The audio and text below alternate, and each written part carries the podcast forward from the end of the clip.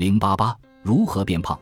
我无数次听到我的患者说，谷物和豆类是健康饮食的关键。然而，我现在可以告诉你，从动物身上发现的证据证明，事实恰恰相反。二十世纪五六十年代，我在内布拉斯加州的奥马哈长大，那时当地以拥有世界最大的牲畜养殖场而闻名。每个内布拉斯加人都知道，养殖场通过喂食玉米给肉牛催肥。难道把牛从美国中西部运到奥马哈，就只为了用玉米给他们催肥吗？是的，如果只吃干草和青草，肉牛是不会长胖的。每个农民都知道这一点。早在19世纪，俄亥俄河谷地区的人就开始用玉米给猪催肥，之后把它们送到辛辛那提的屠宰场。与其用驳船把玉米运送到养猪场，不如直接把用玉米催肥的猪运送到市场。因为后一种做法可以让农民获利更多。那时有个流行的说法，叫做把玉米装到猪里，拿到市场上去卖。你可能会觉得不可思议，但在正常情况下，猪确实不是一种很胖的动物。野猪和未驯化的猪都是肌肉发达的精瘦动物。如果你是阿肯色大学野猪队的粉丝，你就会明白我的意思了。但你可能不知道的是。猪和人类有着非常相似的消化系统和心血管系统，心脏外科医生会用猪的心脏瓣膜来替换有缺陷的人类心脏瓣膜，所以就像猪和牛一样，吃玉米也会让人发胖。虽然有很多患者是为了减肥找到我的，但其中至少有一半人也是为了治疗自身免疫性疾病。我在前文中提过。我的饮食计划带来的一个附加好处，就是让人们的体重恢复正常，无论他们来找我的初衷是什么。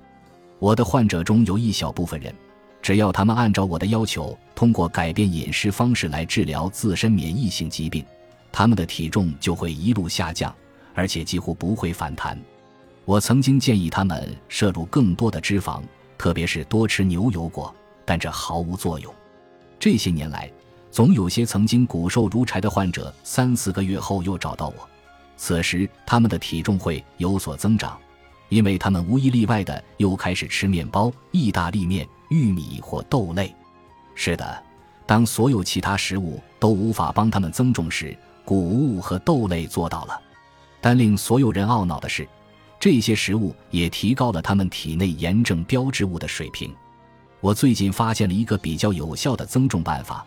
那就是大量吃澳洲坚果，于是悖论再次出现：那些能够帮助我们的祖先增重和在严冬里存活下来的食物，那些让他们更有可能诞下后代的食物，也会加速他们和我们的死亡。这是因为我们的基因总会做出如下选择：从食物中摄取最多的能量用于繁殖，并确保在孩子长大后双亲会尽快死去。这样就能给孩子留下足够多的食物了。谷物和豆类之所以能够风靡全世界，不是因为它们是健康的，也不是因为它们易于储存，而是因为它们产生脂肪的效率比其他食物更高。这在以前是个优点，但现在完全不是。而且，这种饮食方式严重缩短了人类生育后的存活时间。你可能还记得。能促进脂肪堆积的不仅有谷物和豆类，还有乳制品。哺乳动物只想用自己的乳汁做一件事，让孩子能够快速长大和增重。所有乳汁中都含有大量跟胰岛素类似的生长激素。不幸的是，很多研究表明，牛奶中的 A 型贝塔酪蛋白会转化为贝塔酪啡肽，而后者能够通过引发炎症，促进我们体内脂肪的堆积。请记住。